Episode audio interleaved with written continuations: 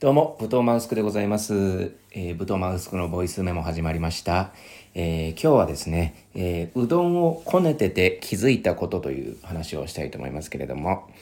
えー今日実はですね、あの、ちょっと、まあ、暇というか別に暇でもなかったんですけど、なんか急に思い立って、なんかこう、うどんをこねたくなったんですよ。で、あの、私、まあ、飲食を結構長いことやってた時期があったんですけれども、うどんをね、あの、粉から作って、で、あの麺を打って、茹でて食べるみたいな ことはしたことなくって、なんだろう、あの、機械でそばをこう、こねてっていうのはあったんですけれども、その、こねるのも機械だし、えー、ニューってこう、麺状に出すのも機械だしっていうお店で働いたことあるんですけれども、まあそういう麺をね、包丁でこう切って、この、なんか、打ち粉粉をこうまぶして、くっつかないようにババババってやるみたいなことはやったことなかったんですよね。で、今日初めてこうやってみたんですよ。うどんをね、作ってみたんですけれども、あの、まあ、スーパー行きますよね。で、まあ、事前に調べてて、あの、うどんを作るには、あの、まあ、薄力粉、中力粉、強力粉ってありますけれども、まあ、あの、小、中、強と上がっていくたびに、そのなんかこう、コシが出やすくなるというか、強力粉の方がコシが出やすくなるんですけれども、まあでも強力粉は高いし、置いてないところもあるというところで、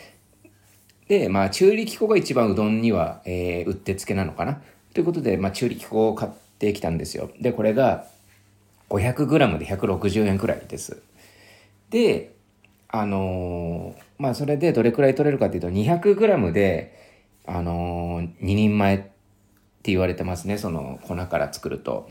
えー、200g、粉 200g に水100に塩 10g とかで、で、まあ2食分というか、が作れるんですけれども、これ 500g 計算すると大体6食分くらい取れるんですよ。はい。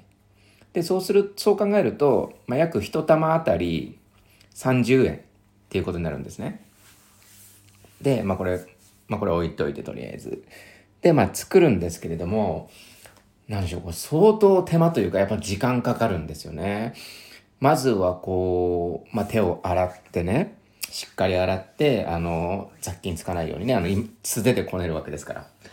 ら。うん、まあもちろん素手で嫌だっていう人は、あの、ビニール手袋とかつけてもいいと思うんですけど、だいぶこねにくいと思います。ビニール手袋だと。はい。多分素手でやるのが一番こう、やりやすいっていうか、結構ね、そぼろ状みたいなのになったのをどんどんこう、一個の玉にしていかないといけないんで、結構ゴム手袋だとやりづらいところあります。なので素手がおすすめです。で、まあそれでやってって、で、まあ、あある一塊にしたところで、まあいい感じに成形できたら、これを寝かすんですよね。まあ大体最低でも2、30分くらいやった方がいいと。で、私は結構2時間くらいほっといたんですよ。うん。で、その2時間後にまた、えー、取り出して、で、またこねると。で、そしてまた20分寝かすと。で、その20分寝かしたものに打ち粉をして綿棒で伸ばす。で、切って、えー茹でるっていう工程なんですけれども、まあちょっとざるうどん食べたかったんで、ざるうどんにしたんですけれども、まあ食べてみたところ、まあうまいですよ、普通に。やっぱこ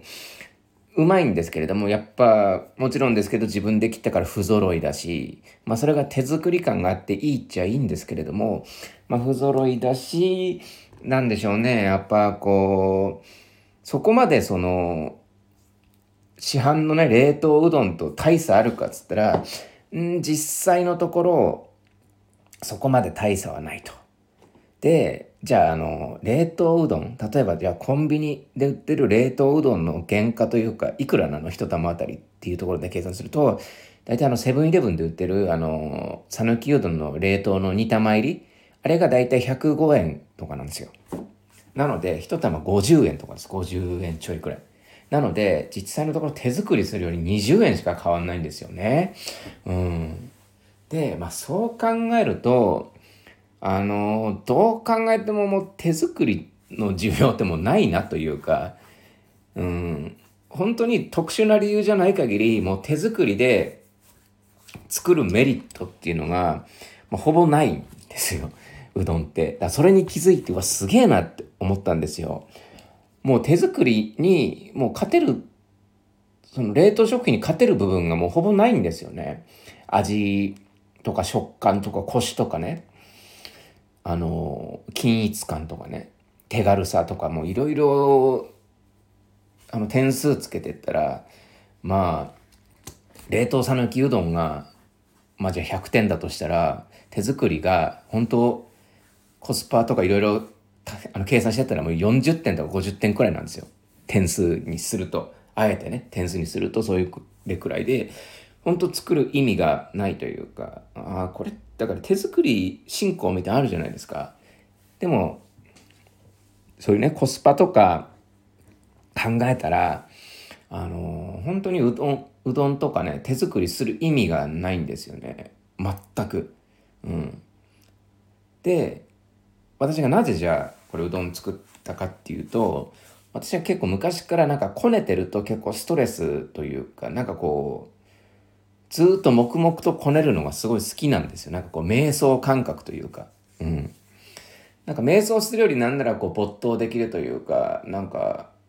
昔からね、その飲食の時から私、そのイタリア料理屋で働いてた時、ピザを担当してたんですけど、ピザの生地をね、100枚くらい1日焼いてたんですよ。あと、フォカッチャとかいう小さいパンみたいなのも、ほんと200枚くらい焼いたりとかして、それを1個ずつこうこねて、朝、朝にね、めちゃめちゃでかいのをガリガリこねて、で、1個ずつ成形してって、プニプニプニプニこう成形していくんですけれども、打ち粉つけてね、で、手粉まみれでやってたんですけど、なんかそれがすごい好きだったんですよね、昔から。うん。で、なんかこう、子供の頃振り返ると、泥んこ遊びとかで、なんかいい感じのその水と泥を混ぜて、いい感じのなんかこう、テクスチャーというか、あのー、触り心地にするのがすごい大好きだったんですよ。うん。だからそれで癒されるというか、多分うん、遺伝子、遺伝子レベルで好きなんだろうな、こねるのがっていう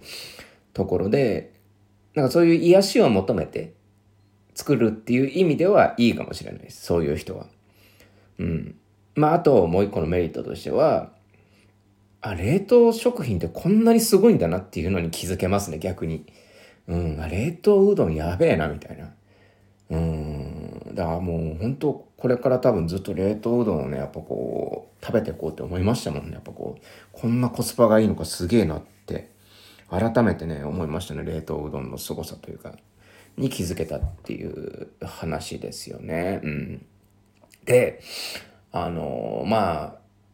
作るのにどれくらいかかったかっていうと、まあ結構意外とね、その切るのに時間かかったんですよ。うん。で、これ慣れれば短縮できると思うんですけれども、まあ、冷凍うどんを作るのが、まあ、大体、あれですよね、湯で、お湯沸かして戻して、例えばざるうどんにしたかったら冷やして、あったかく食べたかったらスープに突っ込んでみたいなことなんで、まあ、ものの5、6分でできるんですけど、うどんをこう一から作ろうって、粉から作ろうって思うと、マジで2時間、3時間、あのー、かかります。なので、これをどう見るかってところですよね。うん。でもね、一回ね、ちょっと本当に、これ、面白いもんでね、あのー、なんだろうな、こう食べてるものの、を一から作るっていうんですかね。そういうことを体験すると、なんかこう今、価値観が変わるというか、なんか今まで普通に食ってた、こう、讃岐うどんの物語が見えてくるというか、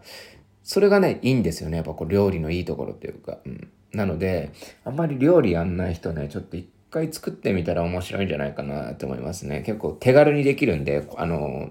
水と塩とその小麦粉でうどんの麺って作れちゃうんで、まああと、綿棒ですよね。綿棒は多分、あの、100均とか行ったら多分売ってますから100円くらいで手に入るだろうしね。無印とかでも確か安く売ってたような気がするし、なんかうどん伸ばしてみてとかね。うん、調理器具あるならもうほんと粉と水と塩だけでできるし、あと茹でてね、それを食べるっていうのがね、結構良かったんですよね、やってみて。うん。なので皆さんもぜひあの、粉からうどん作ってみてください。今回以上です。どうもありがとうございました。